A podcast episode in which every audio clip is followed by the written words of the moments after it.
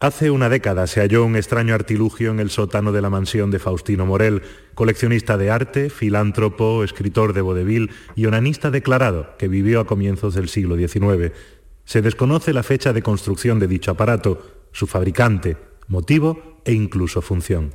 El radioscopio. Hay mucha más ciencia de la que crees.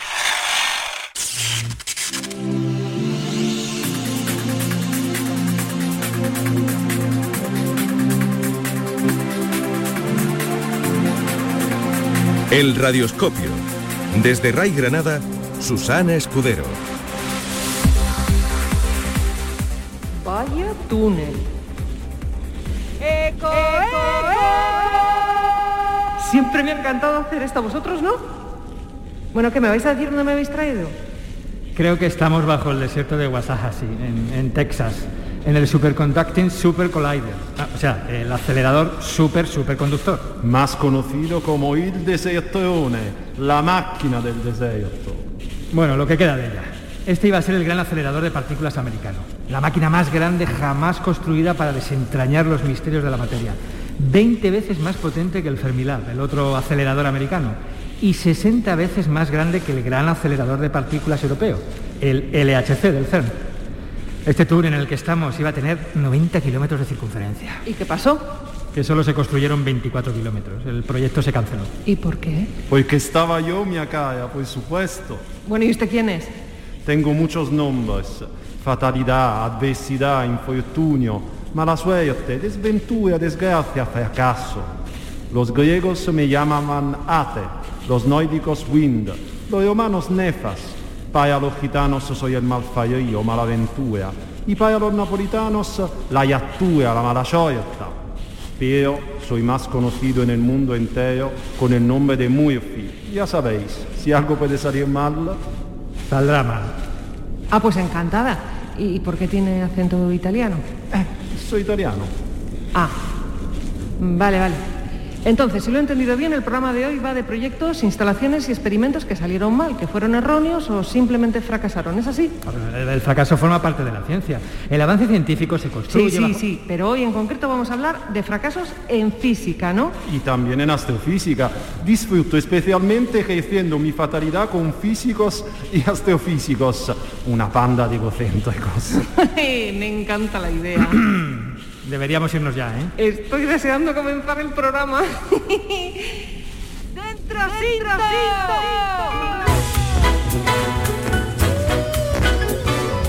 Uy, esta no es la sintonía del programa. Scusa mia cara, no he podido evitarlo. Eh, si algo puede salir mal. Déjalo si me gusta. Tú, astrofísico, dale caño al radioscopio y que no se te rompa.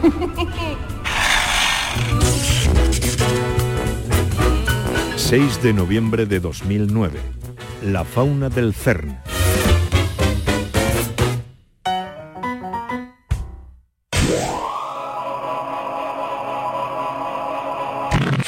Uy, ¿dónde estamos? ¿Otro túnel? Mira, si antes hablamos de él, El, esto es el... El LHC, el gran, acelera- mm, el gran acelerador de hadrones del CERN.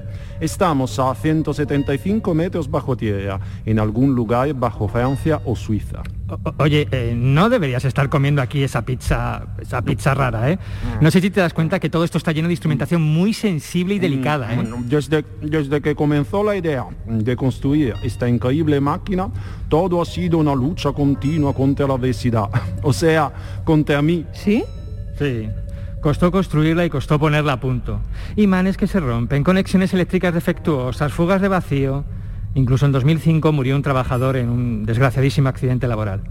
Pero mira lo que te rodea. Esto es una obra faraónica. Esto es un hito en la historia de la humanidad. Y, y por encontrar una ridícula partícula. Mm, esta pizza frita está exquisita. No es una ridícula partícula. Es el bosón de Higgs, una de las bases de nuestro modelo estándar. Y no es el único experimento que hay en el LHC. Bueno, pero al final se puso en marcha, ¿no? Sí, después de mucho esfuerzo. El 10 de septiembre de 2008 se lanzó por primera vez un haz de protones en una dirección y en la otra. Fue todo un éxito. Que no duró mucho, ¿eh? ¿No? No, no. Apenas nueve días después, el 19 de septiembre, y debido a un fallo eléctrico, se produjo un escape de más de 6 toneladas de helio líquido del que se usa para enfriar los imanes y que estos funcionen como superconductores. Esto lo hago muy a menudo. Dejo que la gente se confíe y luego ¡zas! Mm, buenísima la mozzarella. ¡Qué mala leche! El helio escapó en forma de vapor, expandiéndose con una fuerza brutal que dañó 53 de los imanes superconductores, más anclajes, remaches, tornillos, de todo. Contaminó toda la tubería de vacío. Para colmo se produjo una descarga eléctrica que provocó un aumento de temperatura de más de 100 grados centígrados. Pues claro, lo que terminó por arruinarlo todo. ¡Guau, qué tallantella! Pero bueno, tras 14 largos meses de reparaciones y retrasos y una gran cantidad de sobrecoste, también es verdad, el LHC estaba de nuevo dispuesto a ponerse en marcha. Hasta hoy. ¿Qué, ha- qué haces con ese trozo de pizza? No, no, no, no, no, no lo dejes caer ahí, no, no, no, no, no. ¿Pero qué ha pasado? Maldito Murphy. Claro, tenía que habérmelo imaginado. Hoy es 6 de noviembre de 2009. ¿Y qué pasó hoy? Cuando el LHC estaba a punto para ponerse de nuevo en marcha, ocurrió un incidente eléctrico que interrumpió el sistema criogénico. La versión oficial fue que un pájaro con un trozo de pan en el pico se había debido colar en las instalaciones y se le dio caer con tan mala suerte que provocó un cortocircuito. ¡Pero una leche un pájaro! Eso estuvo muy bien. Pero mi favorito es cuando en abril de 2016 solté entre los cables una comadreja. ¿Una comadreja? Sí, una comadreja. La cumbre tecnológica de la civilización humana paralizada por una pobre, inofensiva y comadreja. Buf. El ser humano no debería olvidar nunca que la naturaleza manda. La avería ha sido en el sector 4. Eso, eso está por allí. Pero al final funcionó. Encontramos al bosón de Higgs. Mm, Ya, y los otros experimentos que has mencionado antes, y la supersimetría, y la partícula de materia oscura, mio piccolo astrónomo furioso. ¿Qué diablos habrá sido ahora? Esta máquina es agafada, te lo digo yo. Espero que no sea tan gordo como lo de la última vez nos sacamos para imanes. Chicos, será mejor que nos vayamos. Eh, cuestión de tiempo. Las resolveremos. La ciencia es siempre una carrera de obstáculos. En cualquier caso, lo del pájaro y la comadreja son cosas típicas de físicos. Y es que son muy dejados. ¿A quién se le ocurre tener todo este cablería al aire? Esta a los astrofísicos no nos pasa. Lo tenemos todo siempre bajo control. claro, claro. Los astrofísicos lo tenéis todo siempre bajo control. Venid conmigo, a otro lugar, a otro tiempo. Es aquí, no hay duda. Están todos estos cables quemados. Otro viaje a la ya no nos fían. Oye, ¿qué hay ahí entre los cables? Parece un trozo de pizza frita. Malditos pájaros italianos.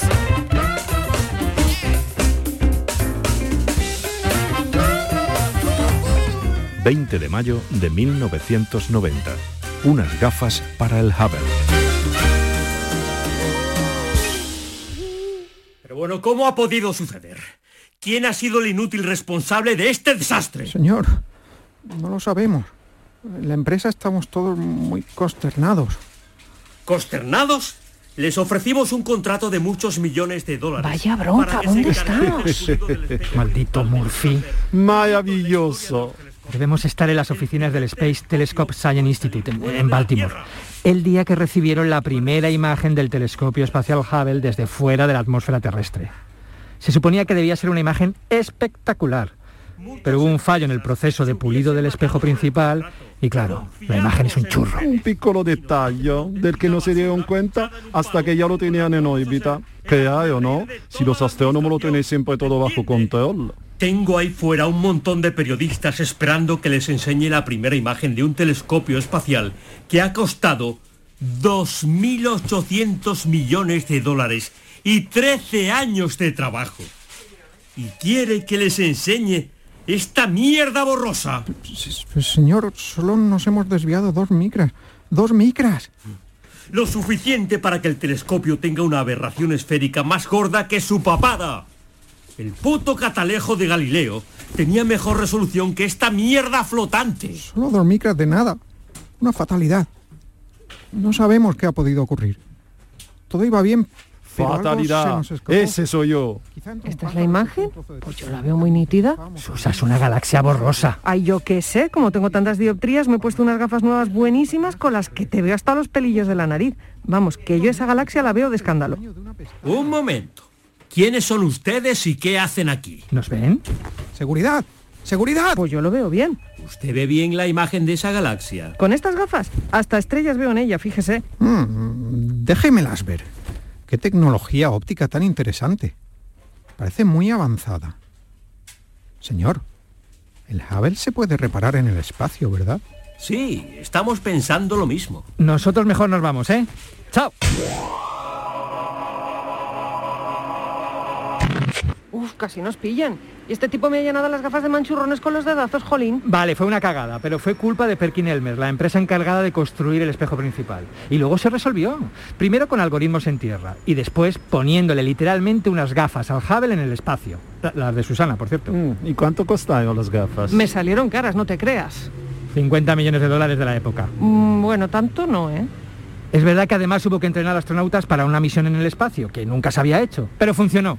Lo importante es que al final las adversidades se resuelven, aunque Sí. haya que rascarse algo más el bolsillo. Sí, sí, siempre se resuelven. Ay, mi luz astronomito. Venite con me.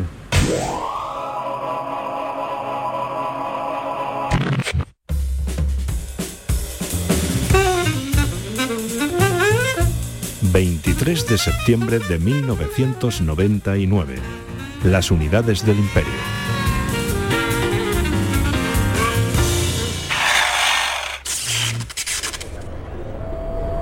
¡Hala! ¡Cuántas lucecitas! ¿Dónde nos has traído? Callaos. Vais a ser testigos de una de mis obras maestras. Vais a ver qué delicia. Aquí equipo de control de JPL NASA en Pasadena. Comenzamos proceso de inserción en órbita marciana de la misión Mars Orbiter Climate. Nos reciben cambio. Sí, aquí equipo de control de la misión en el centro Lockheed Martin de Astronáutica, en Colorado. Recibido. Ha sido casi un año de viaje, pero nuestro pájaro por fin llega al nido. Cambio. La madre que te... Nos has traído... Ah, sí. ¿Pero qué pasa? Ejecutando orden de aproximación a órbita marciana de la Mars Orbiter Climate. Encendiendo cohetes propulsores. Esperando lectura de nueva órbita. Eh, NASA, aquí centro Lockheed. Eh, mira, a lo mejor es cosa nuestra, pero creo que hemos perdido señal de la sonda. No la escuchamos, cambio. Nosotros tampoco recibimos señal. Hemos perdido comunicación con la misión. No entendemos. Las órdenes enviadas para la nueva trayectoria de inserción han sido los correctos. Cambio. Sí, lo confirmamos. A los cohetes propulsores se les ha comunicado un impulso de 3,32 libras fuerza por segundo, cambio. Perdón. Eh, control Lockheed. ¿Podría repetir el dato? Cambio. Sí, que los cohetes han recibido un impulso de 3,32 libras fuerza por segundo. Vamos, que la sonda debe estar ahora a una órbita de 223 millas de Marte, moviéndose a unos 23,2 pies por segundo y soltando unos 123 onzas de combustible por yarda avanzada.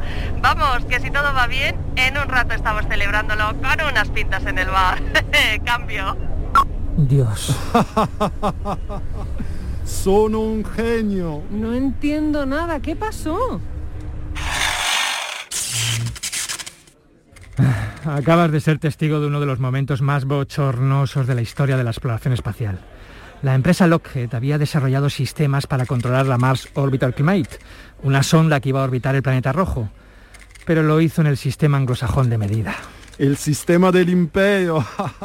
viva el mal, viva el capital. Pero la NASA trabaja desde hace mucho en el sistema métrico decimal. O sea, que la NASA hablaba en kilómetros mientras la sonda solo entendía de millas. Exacto.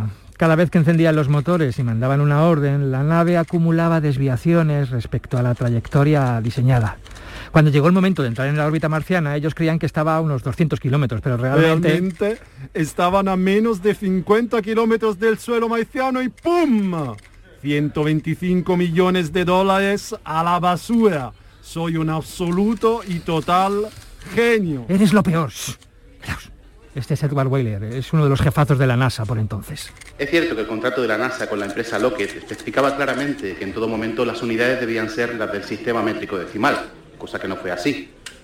Pero en cualquier caso, la NASA asume la responsabilidad. La gente comete errores.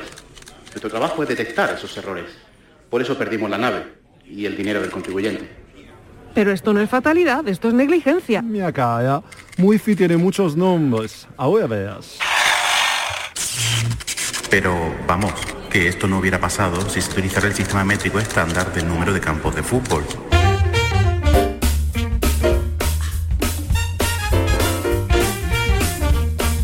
...1887... Cleveland. Einstein siempre tiene razón. ¡Maldita sea! ¡No puede ser!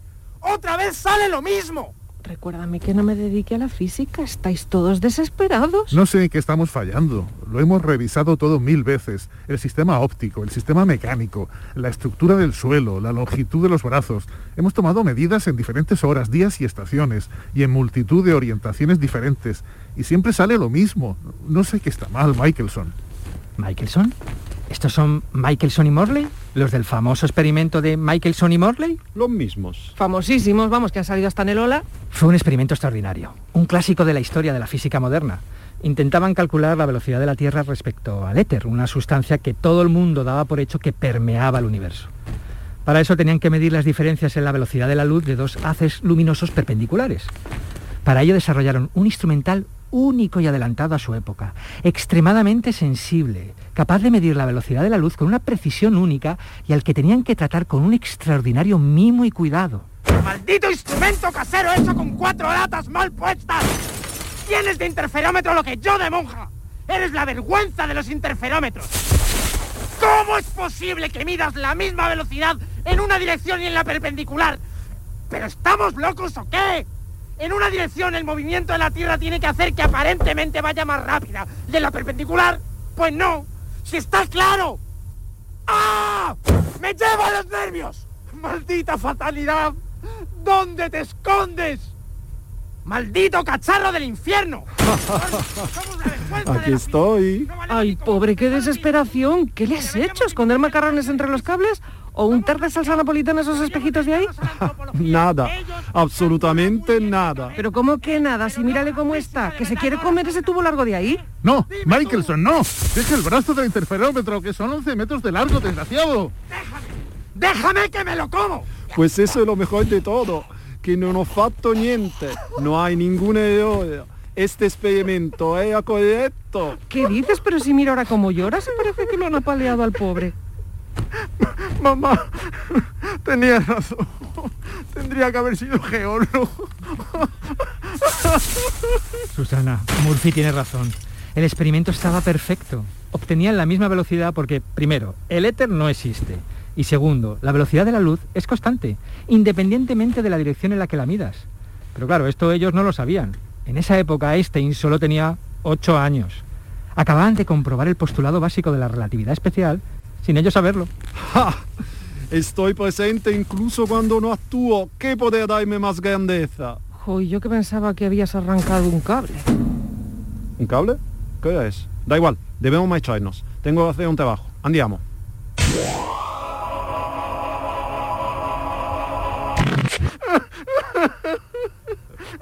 Michelson, ¿y si el experimento estuviera bien? No sé. Me llevan los nervios.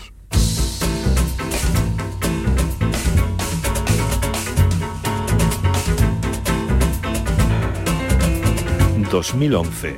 Gran Sasso, Italia. Einstein sigue teniendo razón.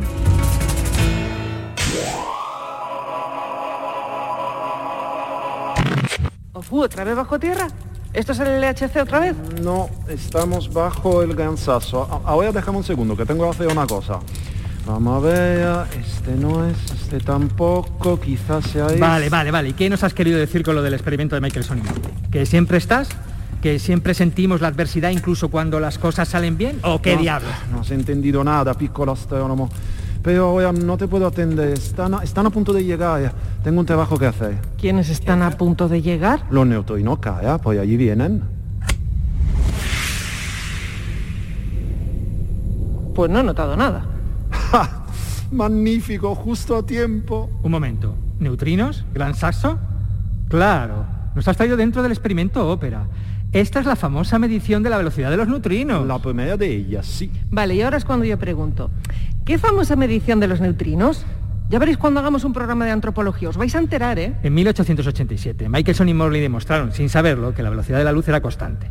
En 1905, Einstein postuló que nada puede ir más rápido que la luz. Muchos años después, en el 2011, lanzaron desde el LHC, en la frontera franco-suiza, un conjunto de neutrinos, unas partículas con apenas masa. Ya hemos hablado de ellas en el programa, tú te acuerdas, ¿no? Hasta este enorme detector llamado ópera situado aquí, bajo la montaña Gran Sasso, en los Apeninos italianos. Los neutrinos recorrieron aproximadamente 731 kilómetros en apenas 60,7 nanosegundos. Mira, un poco más rápidos que tú devorando los bollos de la máquina de café. ¿Y qué me quieres decir con esto? Pues que si haces los cálculos verás que los neutrinos habían viajado a una velocidad un poco mayor que la de la luz. Algo que según la relatividad especial no puede ser. Un momento. Eso lo he leído yo. Y no en Nature, precisamente. Claro, lo sacaron a prensa. Imagínate el revuelo. Salió en todos los medios. Einstein estaba equivocado. La venganza de Michelson y Morley pero la comunidad científica no se lo creía. Ah, ¿qué más lleváis que la naturaleza no haga lo que creéis que tiene que hacer? ¿Y qué pasó? Pues nada, que al final todo fue un problema instrumental. Una tarjeta electrónica no funcionaba correctamente y sobre todo uno de los cables que conectaba uno de los GPS con el reloj principal del experimento no estaba conectado. Exacto, este cable. La madre que lo... ¿Ha desconectado el cable? Mira acá, a la fatalidad a veces eh, debe ensuciarse un poco las manos. Esto más que fatalidad fue puro sensacionalismo. No debieron lanzarlo a la prensa hasta no haberlo revisado todo al 100%. Y es que esto es típico de físico de partículas. Como se pasan todo el día encerrados en laboratorios oscuros bajo tierra, están deseando salir cuanto antes en los medios. Y claro, luego les pasa lo que les pasa. Mm, cosas de físico, ya. Vení conmigo.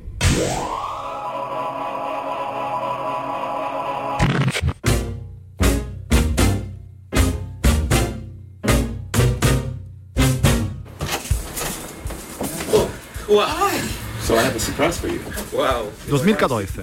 Los astrofísicos del experimento BICEP 2 comunican al físico teórico André Linde que han detectado indirectamente ondas gravitacionales cosmológicas. Un bombazo, el anuncio del año.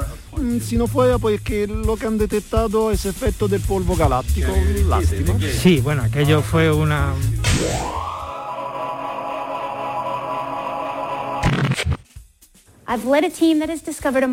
2010. Estamos en la era de prensa de unos investigadores de la NASA que dicen que han descubierto una bacteria basada en el arsénico. Esto cambiaba radicalmente el concepto científico de vida. Si no fuera porque cada vez parece más claro que en estos experimentos no fueron todos los cuidadosos que debieron ser. Había dudas razonables.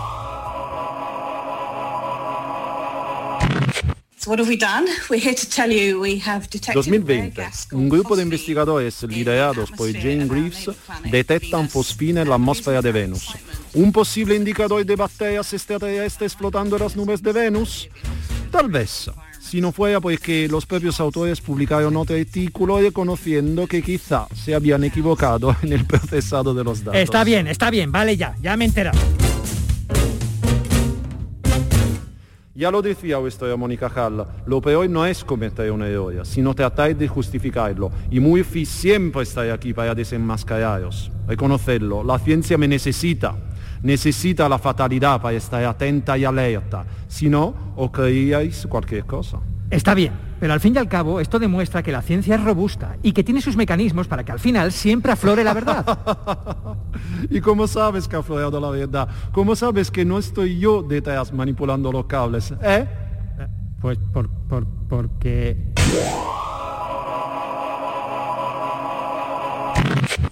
Susa, ¿has cogido el radioscopio? ¡Qué brava! ¿No se ha traído de nuevo al desierto? Callaos ya, que llevo todo el programa aguantando un mansplaining de mucho cuidado y me tenéis ya un poquito los dos hasta el moño. Ahora vais a estar calladitos y me vais a escuchar los dos. Al principio, cuando hemos venido aquí, me habéis dicho que este era el super no sé qué Collider. Me sonaba el nombre, pero no era capaz de recordar de qué. Después, mientras estabais con vuestras tontadas sobre la fatalidad de la ciencia y todos vuestros rollos, pues ya me he acordado de que lo conocía. Que yo entrevisté a alguien que trabajó aquí. ¿Sí? Sí, para un radioscopio, de hecho. ¿Y, yo? ¿Tú? Tú estabas con tu aparatito mágico mientras yo preparaba el programa y hacía las entrevistas, que eso nunca lo hace el radioscopio. Aquel entrevistado me contó la historia de este proyecto. En aquella época, a comienzos de los 80, había una guerra declarada entre América y Europa por ver quién sería el primero en descubrir el bosón de Higgs. Así que la administración Reagan decidió invertir una enorme cantidad de pasta en construir el gran acelerador de partículas norteamericano. Mi entrevistado participó muy activamente desde el principio, tanto en el diseño como la construcción de la que iba a ser la máquina de Dios americana. Me dijo que llegaron a trabajar casi 3.000 empleados aquí, en Wasahashi. Directores de proyectos, científicos, técnicos, ingenieros, informáticos, hombres y mujeres de todas las nacionalidades que estaban construyendo una máquina única y aprendiendo sobre cómo hacerlo. Lo hicieron durante más de una década. Pero como suele ocurrir, alguien no midió bien el presupuesto y su coste inicial pasó de los 3.000 millones a los 12.000 millones. Oye, Susa, pues para no acordarte, te sabes todos los detalles que da gusto, ¿eh? Cállate.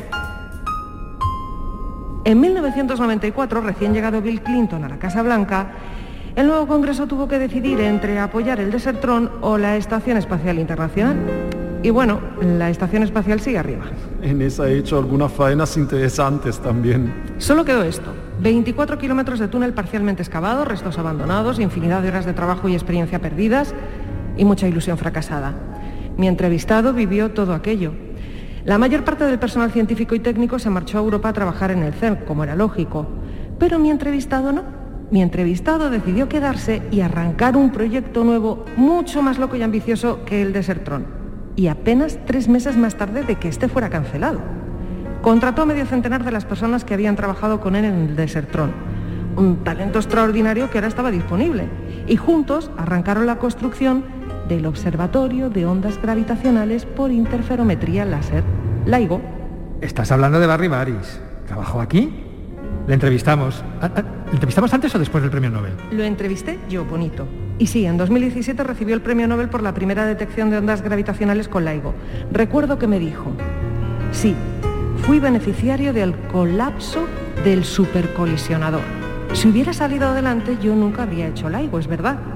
Cuando entre 2015 y 2016 se hizo pública la primera detección de ondas gravitacionales, todo cobró sentido. Así que, querido Murphy, los fracasos no son más que los capítulos previos a los triunfos. El LHC descubrió el bosón de Higgs, el Hubble revolucionó la astrofísica, hemos vuelto muchas veces a Marte y la teoría de la relatividad sigue triunfante hasta que se demuestre lo contrario. Los fracasos son necesarios, aunque a todos nos gustaría más que las cosas salieran bien de primeras. Pero me parece que la ciencia no funciona así. Bueno, en realidad nada funciona así. Así que de alguna manera los dos tenéis razón. Tu fatalidad eres necesaria, aunque no te vengas muy arriba, ¿vale? Y ahora haz que este cacharro funcione y nos lleve de vuelta a la redacción. Mia cara, piccolo astronomo fuori corso, ha sido todo un placer. Ricordate però, errare humanum est, perseverare autem diabolicum. Arrivederci.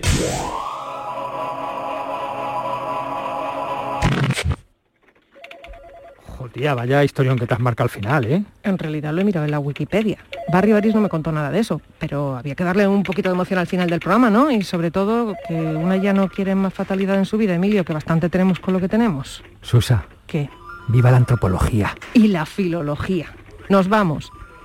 Idea original y documentación Sebastiano de Franchisis, con las voces de Sebastiano de Franchisis, Juanjo Moreno, Jesús Reina, Clara Aznar, José Antonio Meca, Miguel Abril, Almudena González, Noemí Fernández, Óscar Huertas, Manuel González y Felipe Jiménez. Realización de sonido, José Miguel Álvarez. Adiós.